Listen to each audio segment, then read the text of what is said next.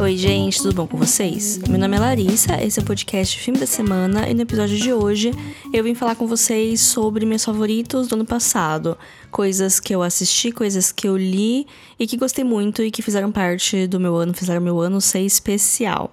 Esse é mais um dos episódios de retrospectiva, né, em complemento com o da semana passada, que eu fiz um apanhado das minhas estatísticas do ano, eu comentei de várias coisas que eu assisti lá.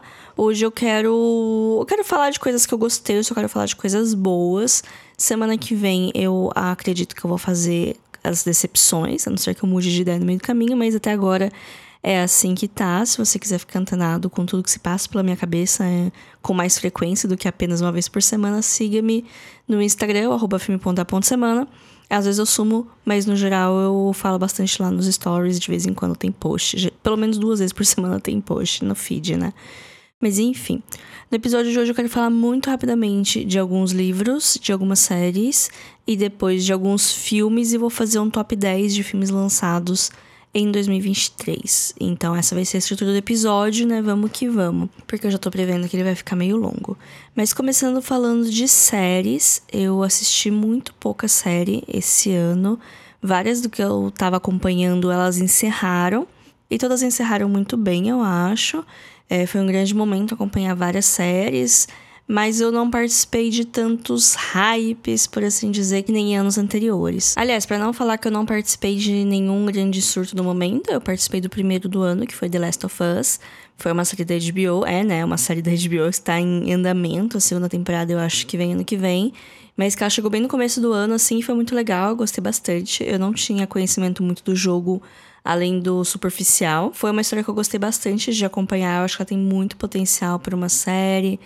É, gosto muito de desses fim do mundo que não tem muita esperança, mas aí você meio que acha esperança, mas sem ser um negócio meio que, tipo, a vida vale a pena no final.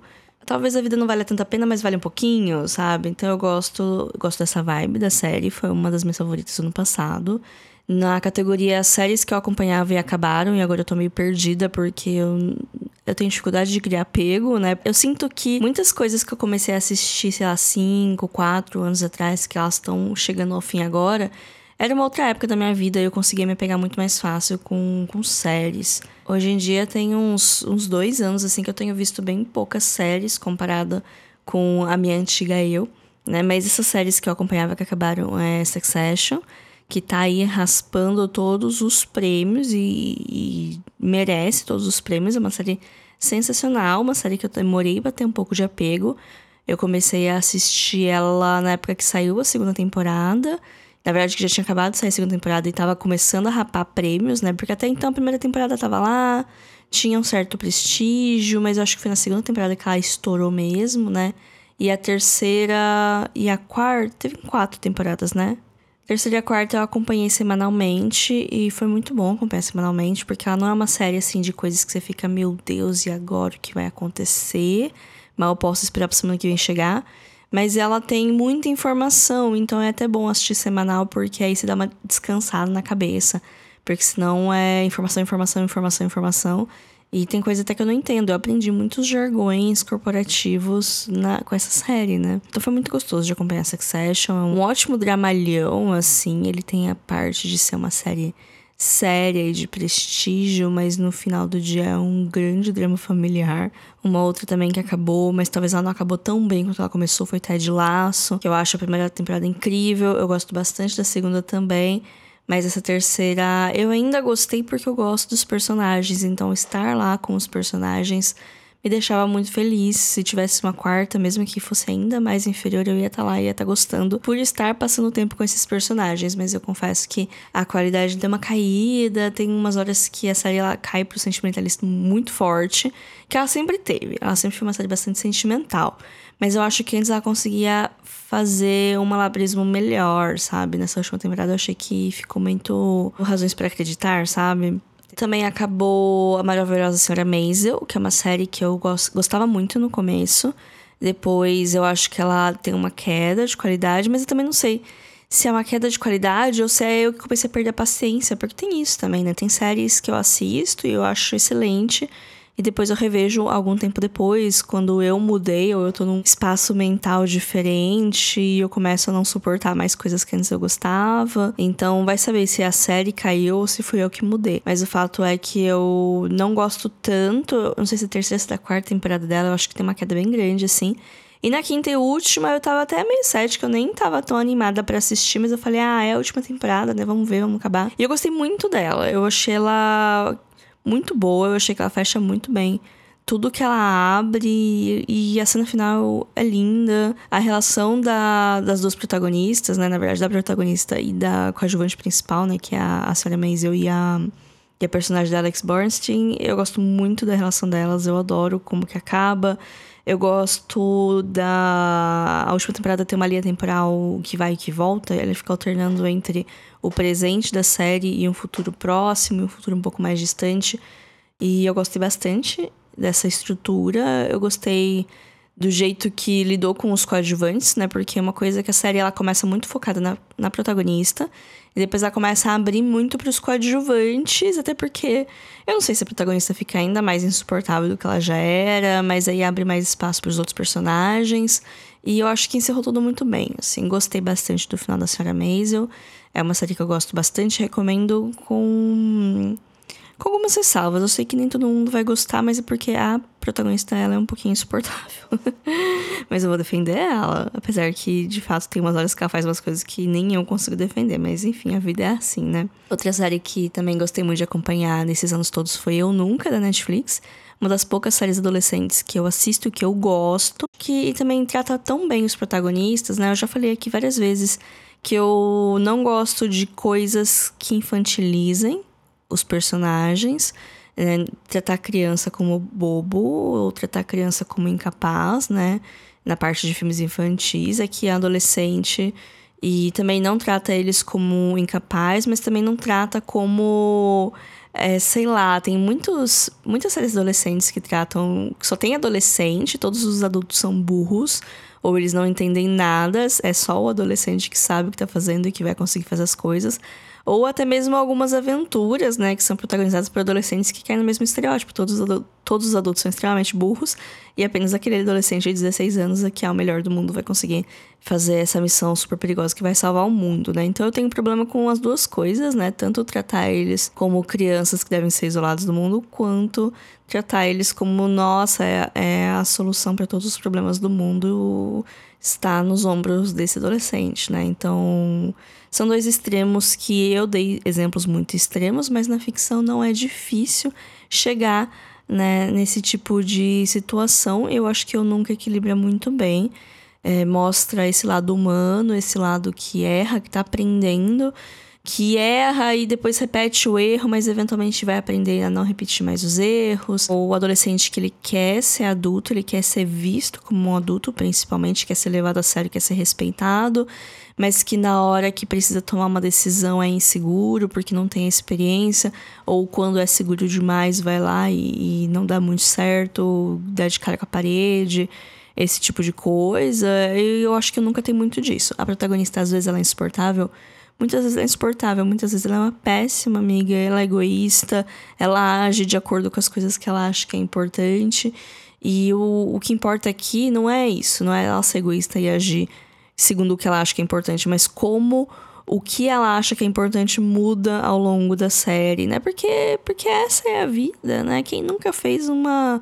Quem nunca foi egoísta numa hora e tomou uma atitude meio, meio errada, assim, e, enfim, isso ainda te assombra quando você vai dormir, mesmo que já tenha se passado, sei lá, 10 anos, 20 anos. Faz muito tempo que eu era adolescente, gente. Mas mesmo assim, mesmo no começo da vida toda, mesmo hoje, às vezes acontecem umas coisas que eu falo, assim, não passa anos não, passa, sei lá, horas e eu fico, por que, que eu fiz isso? Por que, que eu falei aquilo pra aquela pessoa? Nossa, como eu sou horrível, né? Mas enfim, são momentos da vida, né? E além dessas séries, né, eu tentei ver mais minissérie, porque eu tô justamente com esse problema de não conseguir me apegar e não ter tanta vontade de ver coisas que tem muita coisa para ver, porque eu tenho preguiça, né? Quando é uma série com muitas temporadas, eu fico com um pouquinho de preguiça de começar agora. E quando é série que não tem muitas temporadas, eu tenho medo de começar a ver e entrar nesse mundo e ela ser cancelada abruptamente. Eu ainda tô muito triste que cancelaram Nossa Bandeira a Morte, que eu não cheguei a ver a segunda temporada que saiu no final do ano. Ia ver agora, mas aí cancelaram a série, fiquei triste. Aí eu nem sei se eu vou ver, sabe? Olha o que o cancelamento faz na cabeça de uma pessoa. Mas então, eu vi minisséries, eu vi a série da Turma da Mônica, do Globoplay, que é uma série que ela meio que fecha o arco dos dois filmes da Turma da Mônica. Não sei se vocês estão ligados no multiverso do Maurício de Souza Produções, né? Mas tiveram dois filmes da Turma da Mônica. Um em 2021 e o outro foi em 2019, acho que é com o mesmo elenco, que é baseado em duas graphic novels da Turma da Mônica, que é a Turma da Mônica Laços, Turma da Mônica Laços e Turma da Mônica Lições. Um é continuação do outro, mas os dois funcionam de maneira isolada. Eu gosto muito dos dois filmes, eu acho eles maravilhosos. O Laços, eu acho que ele tem uma barriguinha no meio, uma gordurinha ali que realmente eu assisti uma vez no cinema, eu amei. Eu revi depois, eu falei, é, realmente tem uma gordurinha ali que dá uma cansada, podia ter deixado um pouco mais dinâmico. O Lições, que é o segundo, eu acho ele perfeito. Porque eu acho que ele. Ele não tem o trabalho de introduzir, né? Que o primeiro filme ele dá essa introdução, por mais que eu acho que, né, quem não sabe quem é a turma da Mônica, mas o primeiro filme ele dá o trabalho, né, de dar essa introdução. O segundo não, ele já te joga ali, é uma aventura da turminha e todo mundo tem uma side quest, assim, todo mundo tem uma linha de história, enquanto que o Laços é meio que uma situação para botar os quatro numa, numa mesma aventura e lá vai desenvolver os laços que eles têm um com os outros, né? Vai aumentar a amizade, fortalecer a amizade deles. O Lições separa eles e coloca cada um assim meio que na sua batalha individual para ter esse desenvolvimento melhor dos personagens. E a minissérie, ela meio que fecha esse arco, ela não, tem nada a ver. Todas essas histórias, elas funcionam sozinhas. Tem referência a uma outra coisa, mas elas funcionam como produtos individuais. Mas essa minissérie, ela dá, dá uma fechada, mas ao mesmo tempo uma aventura nova. E é tão gostoso, é tão legal. Ela tem um negócio meio que de mistério, porque eu nem lembro o que, que acontece. Eu acho que alguma coisa some e aí meio que todo mundo é suspeito. E todo mundo fez alguma coisa meio que pra ser suspeito. E aí você vai lá tendo, fazendo uns flashbacks de cada um lá no dia, sabe? É, é bem legal. Eu gostei bastante. E eu achei fofo, porque tem todo esse negócio de drama de amadurecimento e tal. Todos os filmes têm. E eu vou sentir falta desse elenco. Eu gosto bastante dessa turminha, desse pessoal desse filme. E agora, né, tá saindo o filme da Turma da Mônica Jovem, né? Saiu nessa quinta-feira no cinema, que já trocou de elenco. Assim, o pessoal dava para fazer porque eles estão com a idade, né? Eu acho que os atores mirins, por assim dizer, eles estão com os seus 16, 18 anos, que é a idade da Turma da Mônica Jovem para ter. Mas eu acho que eles optaram por um elenco na casa dos 20 anos, porque, sei lá, que é um, um modus operandi da indústria, sei lá. Estou um pouco cética? Eu sempre estou cética, né? Até porque eu tenho um apego com, com um elenco mais jovem, mas eu vou ver eventualmente. Nossa, nem terminei de falar de séries direito já foi um tempão, né? Falei que ia ser sucinta e não estou sendo sucinta. É porque eu estou sem roteiro, né? Mas enfim, sou eu que vou ter que editar isso também, então. Boa sorte pra mim no futuro. Aliás, vocês repararam que nos últimos episódios a edição tá um pouquinho diferente? É que sou eu que tô editando, né? É, tá tudo bem entre eu e o Alexandre, é só que ele tá com menos tempo livre que eu, e aí eu resolvi pegar pra editar, né, pra dar um help, né? E aí eu não sei se eu edito tão bem, que na verdade eu faço cortes secos. Ele faz milagres com a minha voz, eu faço apenas cortes secos, mas eu acho que eu acho que é isso, né? E até por isso que eu tô fazendo sem roteiro, porque eu sei o que, quais são as linhas de pensamento da minha cabeça. Apesar que às vezes eu tô editando e eu tô ouvindo e eu falo, mano, por que, que eu fui pra esse caminho? Porque eu comecei essa linha de pensamento e não terminei. Mas tudo bem. Em breve, assim que terminar esse conteúdo de retrospectiva, vai voltar a ter roteiro e a gente volta à, à rotina normal aqui do podcast, eu espero. Mas enfim, só para fechar aqui, né, de séries, minisséries, eu assisti A Maldição da Casa da Colina. Eu fiz um episódio só sobre ela, eu gostei bastante da minissérie. Eu não recomendo para quem tem muito medo, para quem não é muito fã de terror, mas para quem não se importa tanto com isso ou para quem gosta disso, recomendo demais. Apesar que é uma minissérie que ela fez muito sucesso quando ela foi lançada em 2018. Então, não sei se ainda é uma recomendação válida, porque tem muito disso também, né?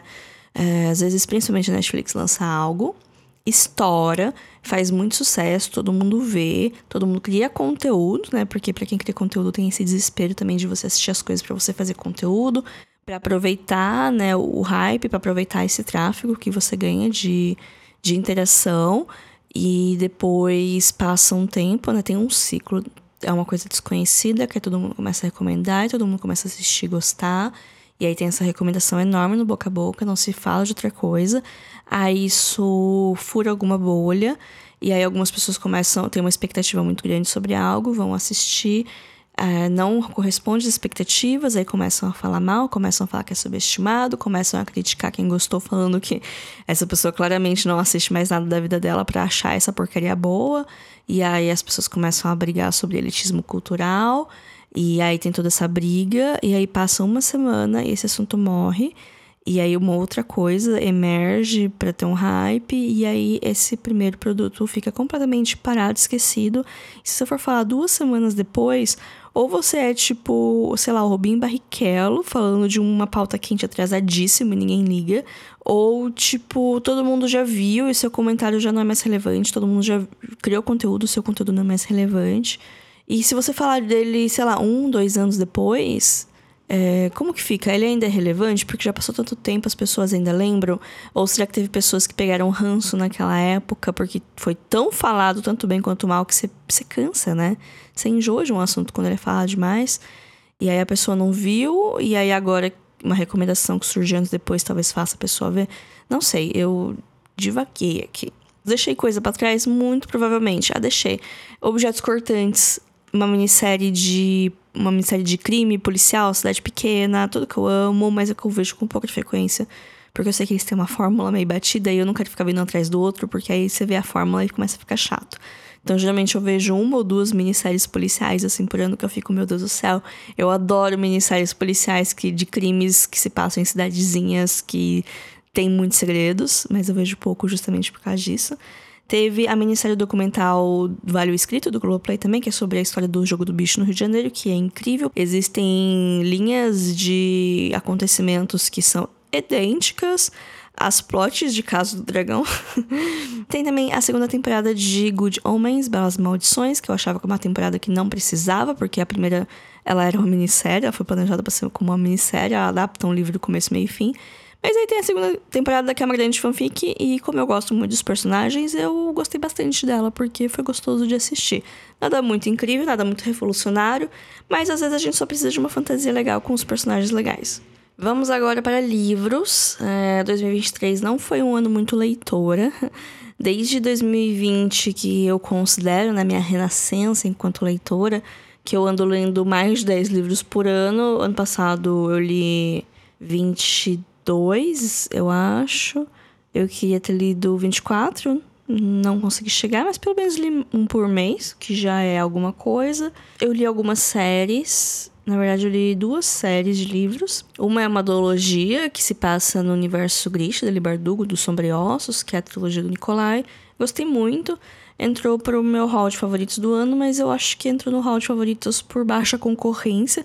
Apesar que eu adorei. Me diverti muito lendo, eu gostei de cada minuto que eu tava lá naquele universo, mas é porque eu gosto dos personagens, não porque é incrível ou revolucionário ou nada. Outra série que eu li que eu gostei bastante é a da Passa Espelho, são quatro livros dessa fantasia, desse universo todo uau. É, eu falei mais no último episódio de leituras, eu acho que eu falei mais que eu falei dos livros intermediários, eu li os quatro, eu consegui terminar os quatro no ano passado.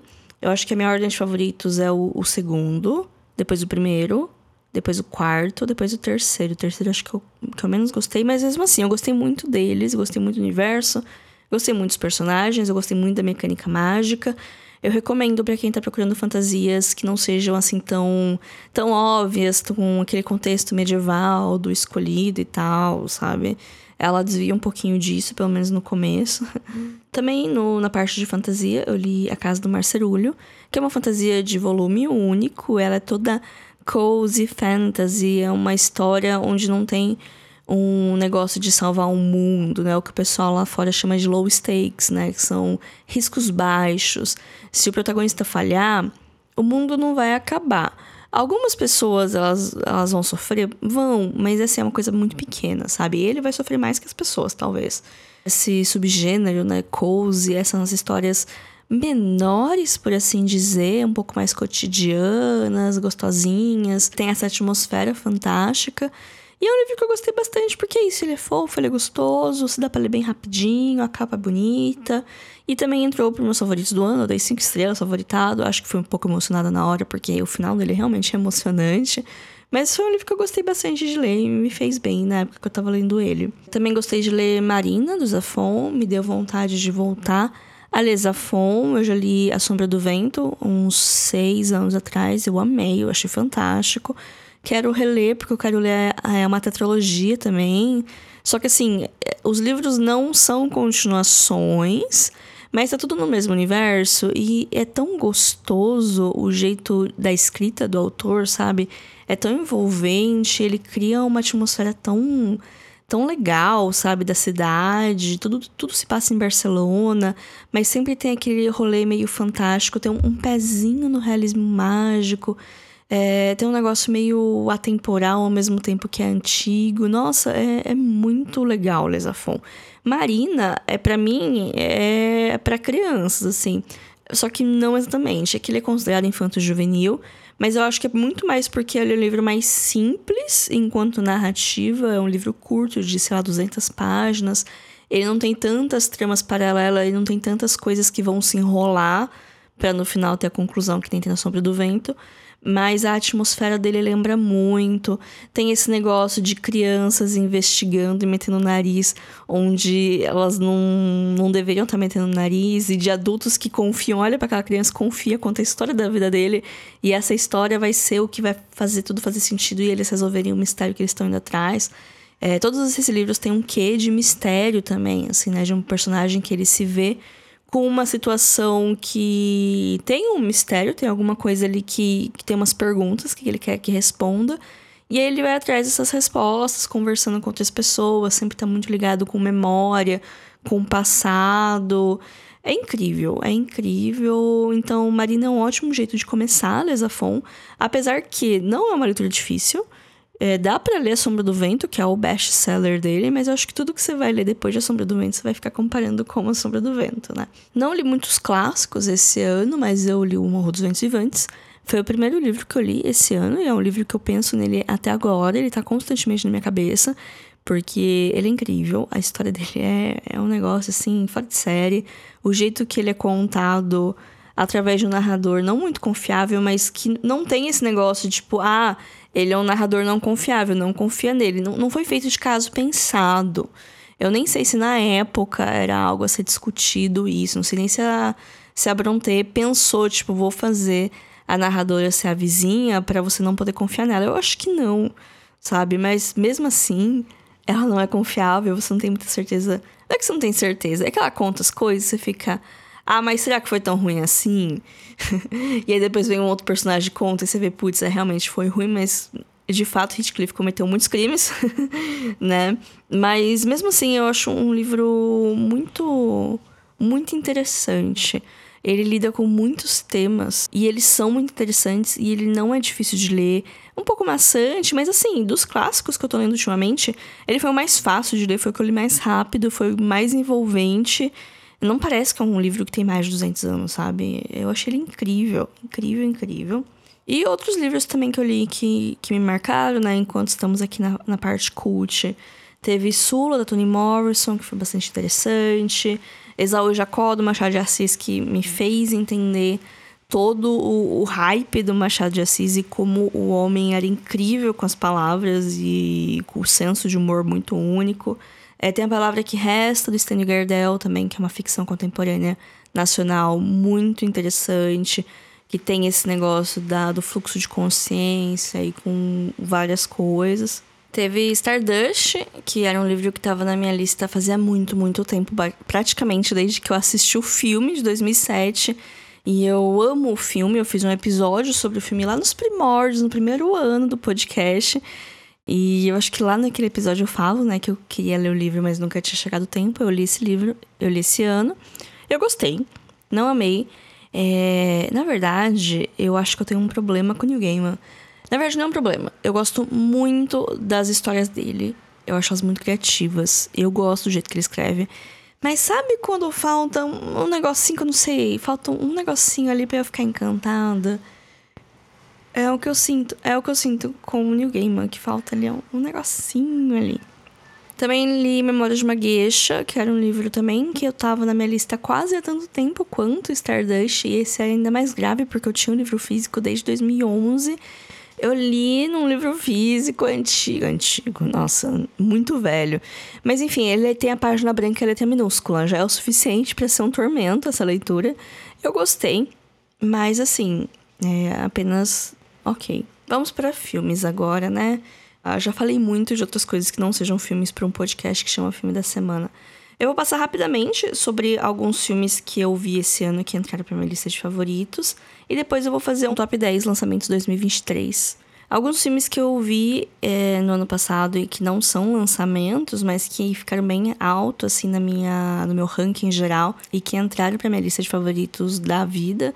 É Duas Garotas Românticas, um filme francês, um musical do Jacques Demy Tá disponível no Telecine, se não me engano. É incrível, é colorido. Você quer imediatamente ser loira e francesa e se mudar para uma cidade bonitinha. After Sun, né, que na verdade é um filme de 2022, ele foi lançado no cinema aqui no Brasil no finzinho de 2022, chegou no MUBI no começo de 2023, que foi quando eu assisti. Então ele entrou pro ranking de 2022 de muita gente e, e ele não entrou pro meu, porque eu só vi ano passado, né? E não dá nem pra falar que é lançamento ano passado, porque não é, né? Tanto After Sun quanto Duas Garotas Românticas ganharam episódio aqui do podcast no ano passado. Também teve Cidade dos Sonhos, o Mulholland Drive, que é o clássico dos cinéfilos, o filme do Lynch, da virada do milênio. É incrível, é um negócio que tá na minha cabeça até agora e surreal e loucura, e o cinema realmente pode ser o que quer que a gente queira que seja, né? É O Segredo de Brokeback Mountain, é um, um, romance, um drama, um melodrama, ele pode ser muitas coisas, mas é uma história sensacional, contada de uma maneira excelente. Ele é um marco do cinema, ele é um produto de sua época também. E gostei bastante do filme, não sei porque não tinha visto antes, para ser bem sincero. Eu revi o serviço de entregas da Kiki, que era um filme que no passado eu achei apenas ok, hoje eu acho isso um crime, porque ele é incrível, ela é literalmente eu. É um dos meus favoritos do estúdio Ghibli, é uma história de amadurecimento extremamente simples, porém muito tocante e delicada e belíssima. E ela tem um gato, gente, tão bonito. Minha Vida de Abobrinha também foi uma animação que eu amei, eu não dava nada, achava os bonequinhos esquisitos e eu adorei. Me inspirou a fazer um episódio do podcast, que eu falei dele, falei mais de outras coisas também. Ele não ganhou um episódio solo, mas foi quase. Quem ganhou o episódio solo foi Durval Discos, eu acho que é um dos poucos filmes nacionais que tem episódio solo aqui no podcast. Eu amei, é também uma viagem, tem momentos que são comparados, assim, à Cidade dos Sonhos, e eles são meio que contemporâneos, assim. Tem uma surrealidade com gotas, assim, com notas de coisas que a gente está familiar, que são parte da cultura brasileira e parte do nosso cotidiano.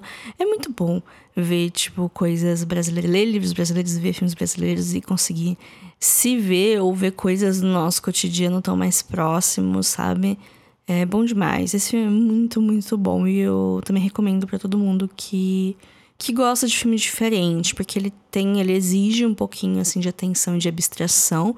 Mas não é que nem Cidade dos Sonhos, por exemplo. Ele é bem mais fácil do que Cidade dos Sonhos. E alguns clássicos mais antigos também que eu gostei muito de ver, que é o Breaking Up Baby, o Levada da Breca, que é um filme quase tão velho quanto a minha avó. E ele é incrível, é um filme de comédia de erros com a Catherine Hepburn e com o Cary Grant e com uma onça, é uma loucura.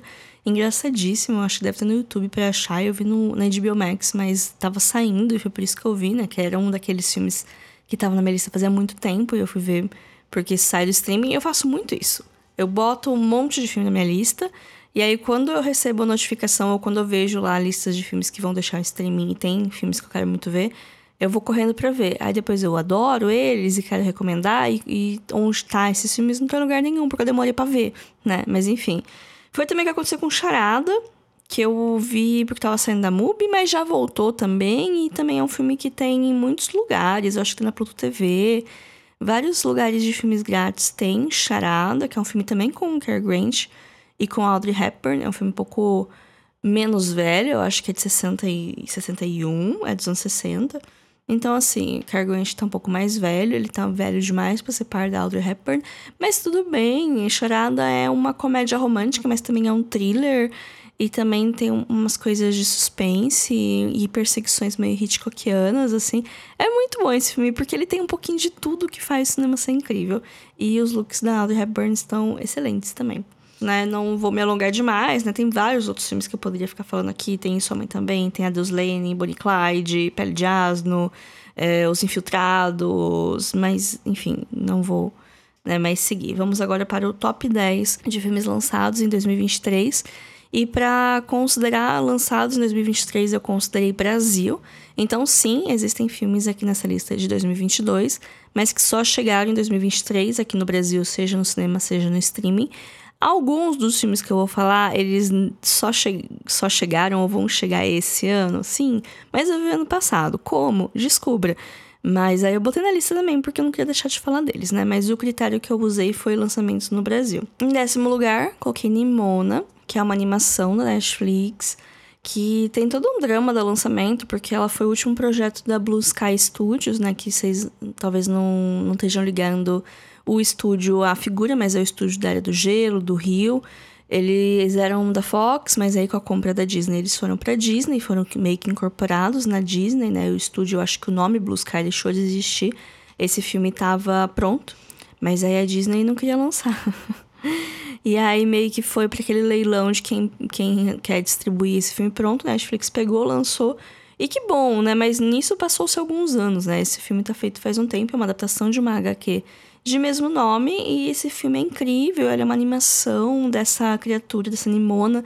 Ela tem a forma de uma adolescente, mas ela é uma shifter, é por isso que eu tô tendo dificuldade. Ela é uma troca-corpos, ela consegue mudar a aparência dela, consegue se transformar em animais, que nem o metamorfo do Jovem Titãs. É metamorfo? Mutano. Nossa, por que eu tô falando metamorfo? O mutano, o verdinho. Só que ela é rosinha. Daí tem todo um rolê que ela começa o filme meio que como uma antagonista. Na verdade, ela nem é a protagonista no começo, é um outro cavaleiro. Que tem todo um rolê do reino lá. Acontece um negócio assim que ele era uma pessoa de confiança, ele é visto como não mais de confiança, ele é exilado. E aí ele encontra a Nemona e os dois meio que precisam se ajudar para se ajudarem, mas os dois não confiam muito, mas acaba sendo meio que uma narrativa de. Ah, não chega a ser pai e filha, mas é uma coisa meio The Last of Us, mas, mas não, mas completamente diferente. Mas tem umas coisas parecidas, mas é completamente diferente. Não sei porque eu estou comparando. Mas é, é muito bom, tem várias leituras que dá para fazer. Algumas um pouco mais nas entrelinhas, outras nem tanto. É, tem bastante temáticas LGBT que não estão nas entrelinhas, e talvez seja por isso que a Disney não queria lançar, né? Enfim. É lindo, a animação é linda. É, eu chorei assistindo. E é muito bom, Nimona. Aí, em nono lugar, eu coloquei The Fablemans, que é o é de 2022.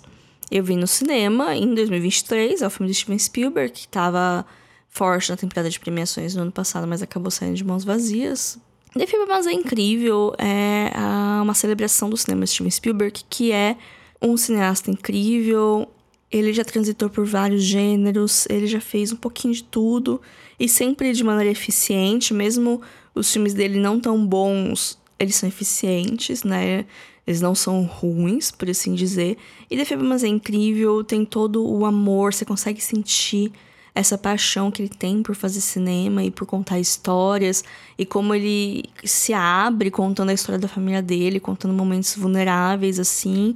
Funciona se você quiser ver isso só como uma obra de ficção da jornada desse menino, mas quando você conhece a persona do Steven Spielberg e enxerga isso como uma uma autobiografia dele, é, é ainda mais incrível. É muito bom esse filme e ver no cinema foi incrível. Em oitavo lugar, talvez um pouquinho mais alto do que deveria, dada a minha emoção com o filme, está Lane, Uma Amizade, Um Amor Improvável. Eu não lembro agora qual que foi o subtítulo que ele ganhou aqui no Brasil, mas é um, um filme que chegou direto no streaming, chegou no Star Plus.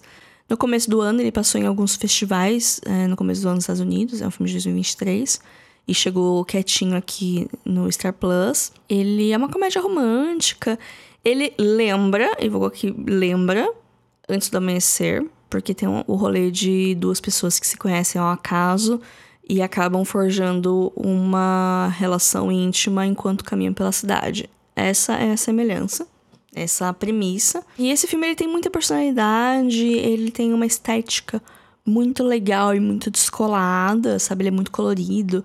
Tem algumas alguns takes em, em, em câmera de olho de peixe, sabe? Que é aquela lente um pouco mais ampla. É, a cidade é muito colorida e a gente não costuma ver Londres tão colorido que nem tá aqui, né? Londres geralmente é uma cidade muito cinza, ou em tons de sépia, ou mágica, e aqui ela é uma cidade muito colorida, muito cheia de gente, muito cheia de barulhos, muita coisa. Eu gostei bastante de Barlene e eu gosto dessas novas levas de comédias românticas reimaginadas por mulheres que sempre tem uma pegada um pouquinho diferente da, das fórmulas que estão passadas tão batidas, né? Eu gosto bastante desse filme.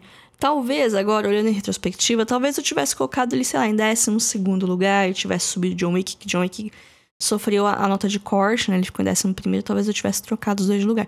Mas, ainda assim, são dois filmes incríveis, tanto Riley quanto John Wick 4. Mas é que eu não vou ficar falando tanto de John Wick 4 aqui, porque ele não entrou no top 10, né? Número 7 é Gato de Botas, O Último Desejo. Também um lançamento né, que chega um pouco atrasado aqui. Hoje tá no Telecine, se não me engano, assim como The Famous, não falei The Famous, tá no Telecine. Gato de Botas tá no Telecine. Não precisa ter visto o primeiro filme do Gato de Botas, que poucas pessoas lembram que existe. E que eu assisti, né, para ver o filme, eu achei ele. Eu não achei ele ruim. Eu achei ele ok. É um pouco esquecível. Mas esse último desejo, ele é incrível. Assim, claramente tem uma influência muito forte do Aranha Verso. assim como em outros filmes, né? Que outras animações que estão saindo têm influências bem fortes do Aranha Verso. Aqui tem. Tanto na parte dessa estética mais cartunesca, mais colorida, quanto na parte da aceleração da história, sabe? O jeito que as coisas são contadas. Eu gostei muito, é uma história relativamente simples. É uma história que a gente já viu várias vezes sendo feitas, mas que tem, tem um que a mais na jornada dele contra o vilão do filme, que acaba sendo uma jornada de autodescoberta, que também não é um negócio super difícil de ver e super inovativo, mas o jeito que foi feito é um jeito extremamente eficiente. Esse filme é um filme muito bom, é um filme que agrada criança, que agrada adulto, que agrada os pais, que agrada todo mundo, tem piada. Tem uma gordurinha, sim, eu, eu acho que tem vilão demais nesse filme. E eu não gosto muito da parte da Caixinhos Dourados. Não sei se é por causa da dublagem. Eu assisti dublado em português e eu não gostei muito da dublagem da Caixinhos de Ouro. Não sei se é por causa disso. Mas eu achei que, tipo, tinha vilão demais. E se eu fosse escolher o vilão que eu achava mais sem graça, era ela, assim. Apesar de ter o porquê ela tá lá e ter meio que a resolução da história dela, mas... Foi a, que eu, a parte que eu menos gostei do filme. Em sexto lugar, outra animação, Marcel Deschal with Shoes On também tá no Telecine. É um mix, na verdade, né, de animação com filmagens, é feito num formato de falso documentário, acompanhando o Marcel, que é essa conchinha de gênero indefinido. O Marcel é uma conchinha que tá vivendo nessa casa com a avó dele e ele quer saber mais da família dele, porque a família dele sumiu, né? Que eles moram numa casa onde morava um casal. E em determinado momento esse casal brigou e um fez as malas e foi embora.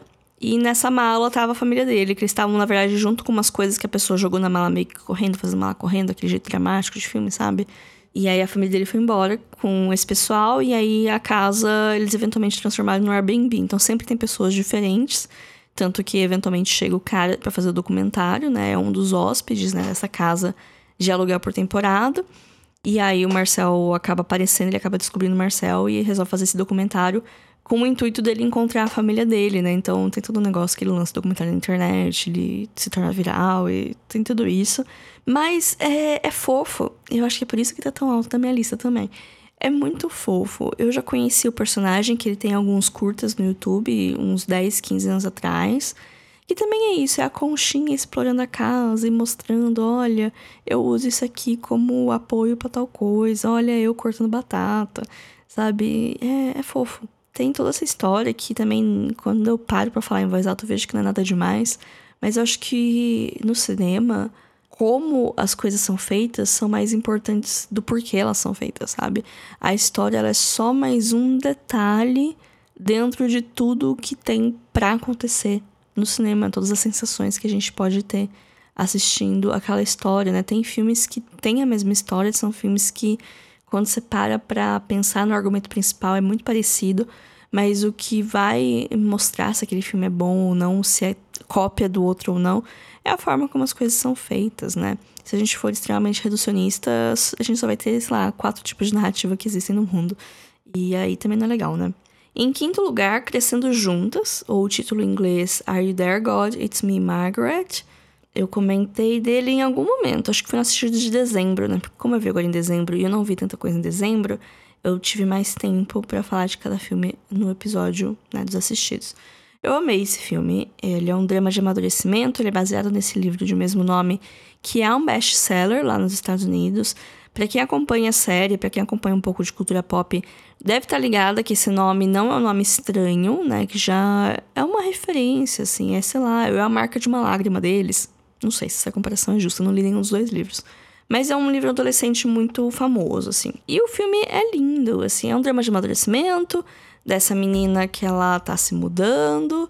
Então tem todo, todo o choque de você ter que começar do zero, fazer amizade do zero, e essa época que é tão complicada, que ela não é uma adolescente, mas ela não é mais uma criança. Ela tá na pré-adolescência, que eu acho que é o pior período da vida de todo mundo.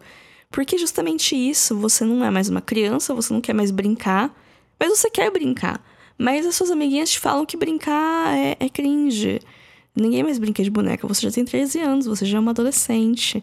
Só que você não sabe o que você quer. Tem hora que você quer ser criança, tem hora que você quer ser adulta, tem hora que você quer ser adulta, mas você não sabe como ser adulta. Aí, aí quando realmente você vai ter a chance de ser adulta, que quando você menstrua, geralmente, você não quer mais aquilo. E aí o filme lida com tudo isso, todos esses sentimentos. E também tem uma relação mãe e filha muito bonita, uma relação mãe-avó muito bonita tudo é muito bonito. Assim, se eu puder fechar os olhos, eu penso na cor dourada, assim, sabe aquele laranja bem pôr do sol, bem aconchegante. É o que esse filme é, ele é aconchegante. Ele tá no HBO Max. Chegou também direto para streaming, nem passou por cinema nem nada, chegou quietinho no HBO Max no final do ano.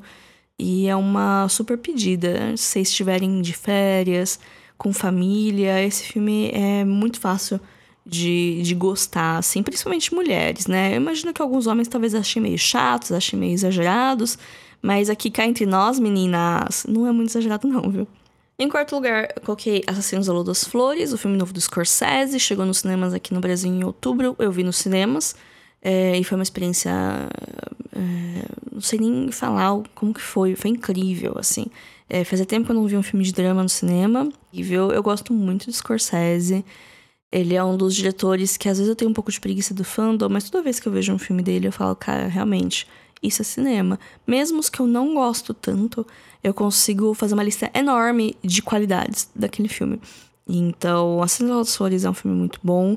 Ele é um filme que faz sentido com o tempo que estamos vivendo, faz sentido com a carreira do Scorsese, algumas decisões que tem. É um filme que gerou muitas discussões, né? Ah, mas porque tal coisa foi assim, não foi assada, porque o ponto de vista é esse, não é aquele. E assim, para pensar, enquanto diretor, faz tudo muito sentido as decisões que o Scorsese tomou enquanto decisões criativas, sabe? É, outros filmes poderiam ser feitos com a mesma história, claro, por outras pessoas, mas esses filmes não existem ainda, né? Então a gente julga o filme que existe e eu acho ele incrível, assim, realmente, ele é um filme um pouco longo demais, é um filme que pode cansar. No cinema não me senti cansada, mas eu fui pronta e fui preparada. Mas se eu visse em casa, talvez eu sentisse um pouco a duração dele. É um épico, assim, né? Então se prepara para uma história com o Porsche de épico, que é uma coisa que a gente não vê tanto hoje em dia. Com tantos personagens e com personagens com importâncias diferentes, mas meio que com suas tramas, então tem bastante gente para você decorar quem que é. E gente que tá sempre ali, e gente que aparece no começo do filme só me aparece mais pro final. E aí você vê, ah, é por isso que aquela pessoa tava lá. Então, assim, é filme de prestar atenção para você ver quem que é cada um e entender as dinâmicas de cada um. E o final dele, assim, é sensacional. Tava assistindo e eu tava gostando bastante do filme, mas assim, eu tinha uma outra questão. Mas chegou no final e o jeito que ele se fechou, eu achei incrível. Realmente é o meme de Scorsese falando isso é cinema. Porque é. Até o. Era um filme quatro estrelas. É um filme muito bom. Aí, com o encerramento e o jeito que ele acabou, eu falei: não, isso aqui é uma obra de arte. É, realmente estamos vendo história sendo feita. Mas, enfim, é, não é para todo mundo. Não acho que todo mundo vai gostar, não no sentido de que é um filme difícil, que nem Cidade dos Sonhos, que realmente não é um filme para todo mundo, porque as pessoas simplesmente não vão entender e não vão gostar porque não entenderam. Esse filme é um filme que não é difícil de entender, precisa prestar atenção, mas ele é extenso, né? Ele é meio que uma maratona. É cansativo, mas é recompensador. Assassinos da Lua das Flores chegou recentemente no catálogo da Apple TV Plus, mas eu acredito que também tem para alugar em alguns lugares. Em terceiro lugar ficou Barbie, que é né, o grande fenômeno do ano, o grande filme-evento. Eu fui no cinema de rosa, com a minha única blusinha rosa do meu guarda-roupa inteiro. Assisti o filme e foi muito legal assistir no meio daquele público majoritariamente feminino e com minhas amigas. Falar sobre o filme, ver os memes nascendo e saturando, e depois voltando, e ver o filme nas premiações.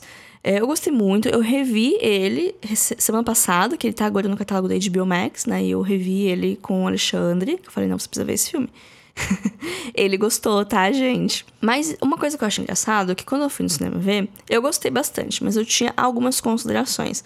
Por exemplo, eu fiquei um pouco incomodada em como o arco do Ken foi um pouco estendido demais. Eu acho que ele tomou uma parte muito grande da metade do final do filme por um filme que chama Barbie, as pessoas lembram demais do Ken. E realmente os memes são engraçadíssimos, a música é ótima.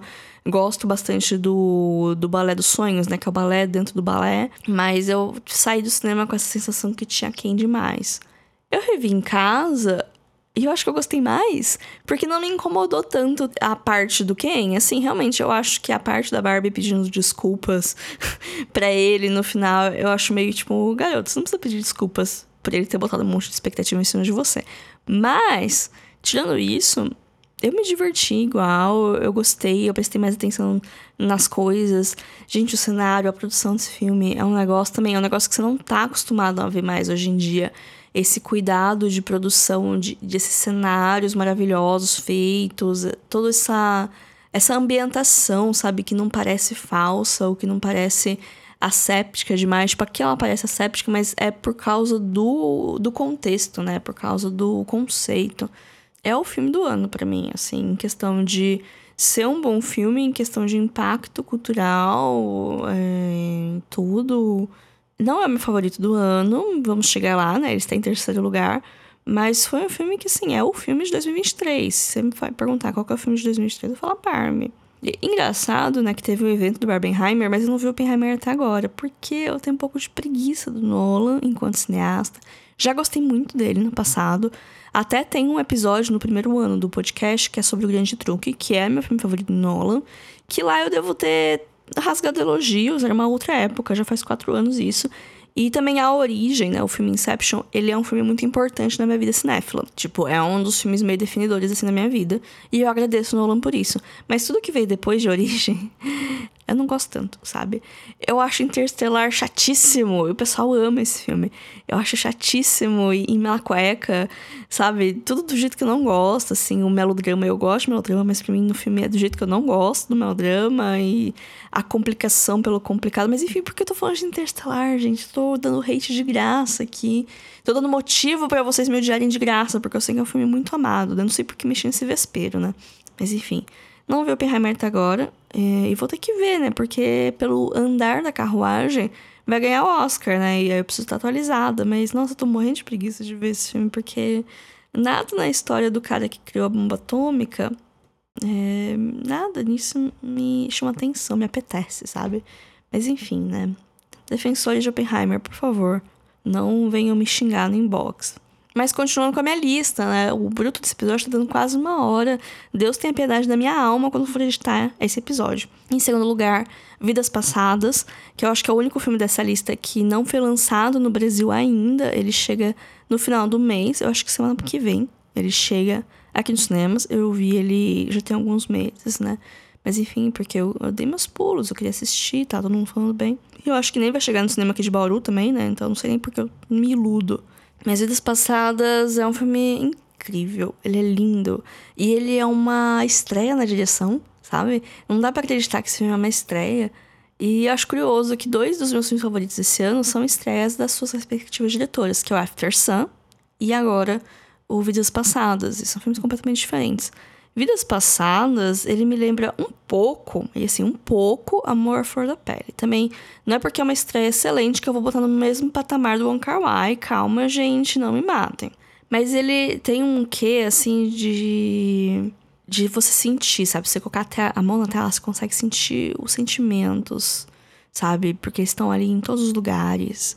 Mas tem um quê, assim, de... Ai, eu não sei nem como falar desse filme eu não sei nem como falar desse filme sem entregar demais, ao mesmo tempo que eu posso falar tudo o que acontece, mas não é a mesma coisa que você parar e você assistir, né? É um filme muito de sensações. E é um filme que vai te deixar muito pensativo. Ele vai te deixar naquela espiral do e se, né? Porque ele lida muito com esse tema de e se as coisas fossem diferentes? E se eu não tivesse ido em tal lugar ao invés de ter ido em tal lugar? E se eu tivesse saído com você naquela noite?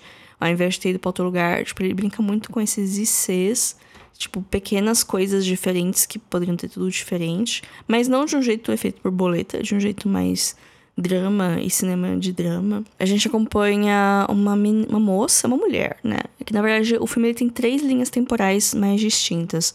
Uma quando eles são crianças, quando eles têm 12 anos, um quando eles têm 24, e o presente, que eu imagino que eles tenham 36, porque o filme fica pulando de 12 em 12 anos, né? Quando eles são crianças, na verdade eles são pré-adolescentes, né? Não são tão crianças assim. Eles estão estudando na Coreia do Sul, são melhores amigos de classe, eles fazem tudo juntos, eles brincam tudo juntos, né? Aqueles queridos. E aí a, menina, ela, a família dela, né, se muda para o Canadá, né? Os pais dela querem se mudar para uma vida melhor. E é até engraçado isso, porque eles já têm uma vida relativamente confortável, pelo menos é o que parece pra gente na Coreia do Sul, mas eles querem se mudar, né? Para os filhos terem mais oportunidades, né? E então tem esse primeiro momento, aí depois tem um segundo momento, quando eles estão nos seus vinte e poucos anos, que os dois conseguem se reconectar.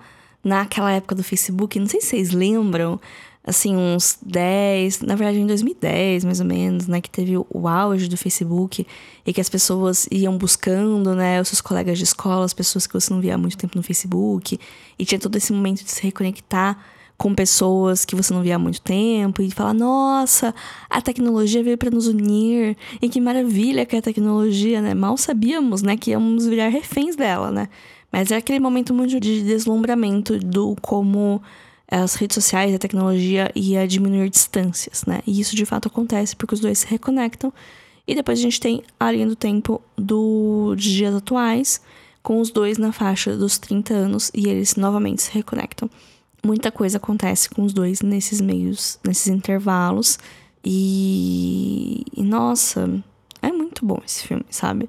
Não vou falar mais que isso pra né, não, não dar eventuais spoilers, mas é um, um, um, filme que lida muito com a complexidade dos sentimentos. Porque às vezes é, algum, algumas, alguns produtos podem tratar o amor como algo simples ou como a, o amor apenas a, a, paixão, sabe? Aquela aquela paixão do início, aquele negócio de te deixar sem ar, te deixar com borboletas no estômago, do começo do relacionamento, até porque tem vários vários livros, vários filmes que ele só se tem a isso, né? A parte de, do conhecer, da, da conquista e depois do felizes para sempre, né? Sendo que, na verdade, o amor, ele é um sentimento extremamente complexo, porque ele envolve muitas coisas além disso, além dessa paixão, além, sei lá, do desejo, tem muita coisa que envolve. E assim são os outros os outros sentimentos que a gente tem pelas pessoas às nossas voltas, que não são necessariamente nossos maridos e esposas, né? Todos os relacionamentos humanos, eles são complexos e todos os sentimentos que a gente tem pelas outras pessoas, eles são complexos também. E o filme ele dá uma explorada nisso, além é claro de ficar no e se, né? Que é o que vai levar as pessoas à loucura provavelmente, que vai fazer você chorar, provavelmente, que você vai, provavelmente vai lembrar de alguma situação do seu passado que você tomou uma decisão que mudou e aí você fica pensando como seria se fosse diferente.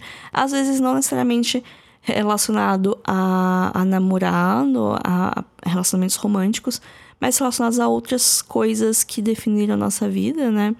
Mas para mim, o filme ele tem um tom otimista, não otimista, mas ele não é cético, ele não é trágico. Eu não enxergo ele como isso, sabe? Como se fosse uma coisa de, nossa, estamos todos fadados ao sofrimento. Mas sim que a, a, a alegria e a tristeza são dois sentimentos que andam juntos. Assim como todos os outros sentimentos, tá o tempo todo na nossa cabeça. Tudo em todo lugar ao mesmo tempo. Todos os sentimentos em todas as coisas. Já dizia divertidamente, né? Isso é o que eu tenho para falar de Vidas Passadas até agora. É um filme que eu queria rever quando ele chegar aqui no Brasil. Se chegar no cinema aqui de Bauru, eu vou rever e faço episódio do podcast. Fica aí essa promessa. California Filmes faça isso acontecer. e para fechar, né, esse rankingzinho, o meu filme favorito do ano passado, né, que teve o lançamento em 2023 foi Homem-Aranha através do Aranha Verso. Parte do motivo dele estar tão alto na minha lista é porque eu fui ver no cinema duas vezes. E ver esse filme no cinema é uma experiência sensacional. A animação é belíssima. Eu gosto bastante do primeiro Aranha Verso, só que eu não vi no cinema. E aí, esse eu falei, não, eu vou ver no cinema, porque, né? Ele é lindo, e ele é lindo, as cores, esses filmes são lindas.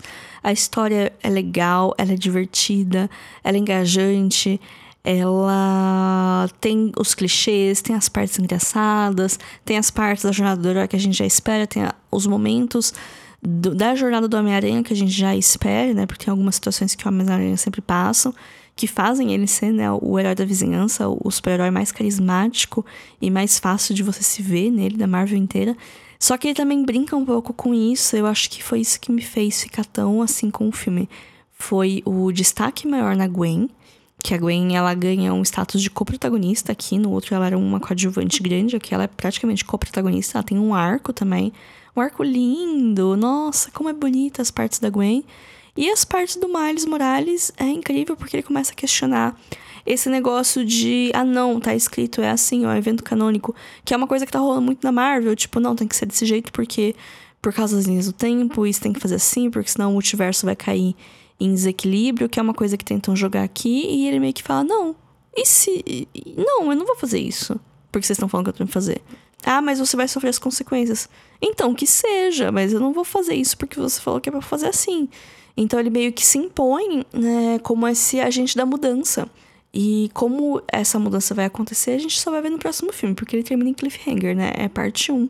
Mas mesmo assim, é muito legal, é muito legal. Um pouco longo para uma animação, ele é um pouco longo, ele tem um pouquinho mais de duas horas. Mas, mas é incrível, é lindo, é maravilhoso. É, é muito bom, sabe? É, eu gosto muito dessa franquia. Eu espero que o episódio 3, né, que é a parte 3, faça jus e faça um encerramento digno. E depois, se essa franquia for continuar e tiver outros momentos, que continue boa também.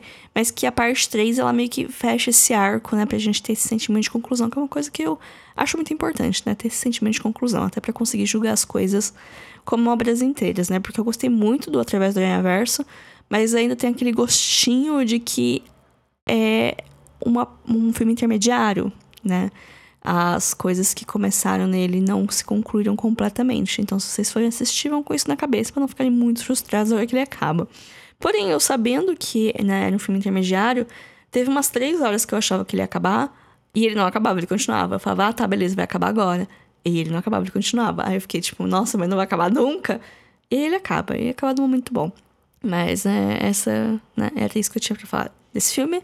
É, esse episódio ficou gigantesco. Eu espero que não tenha ficado muito bagunçado minhas linhas de pensamento. Eu espero em breve voltar com episódios roteirizados. Não sei porque eu não roteirizei, porque eu já imaginei que ia ficar enorme. Mas enfim. Sigam a gente no Instagram, arroba filme.da.semana. A gente também tem um e-mail para contato, que é o podcast filme da semana, arroba gmail.com. E semana que vem estamos de volta. Fiquem bem e até mais. Tchau, tchau.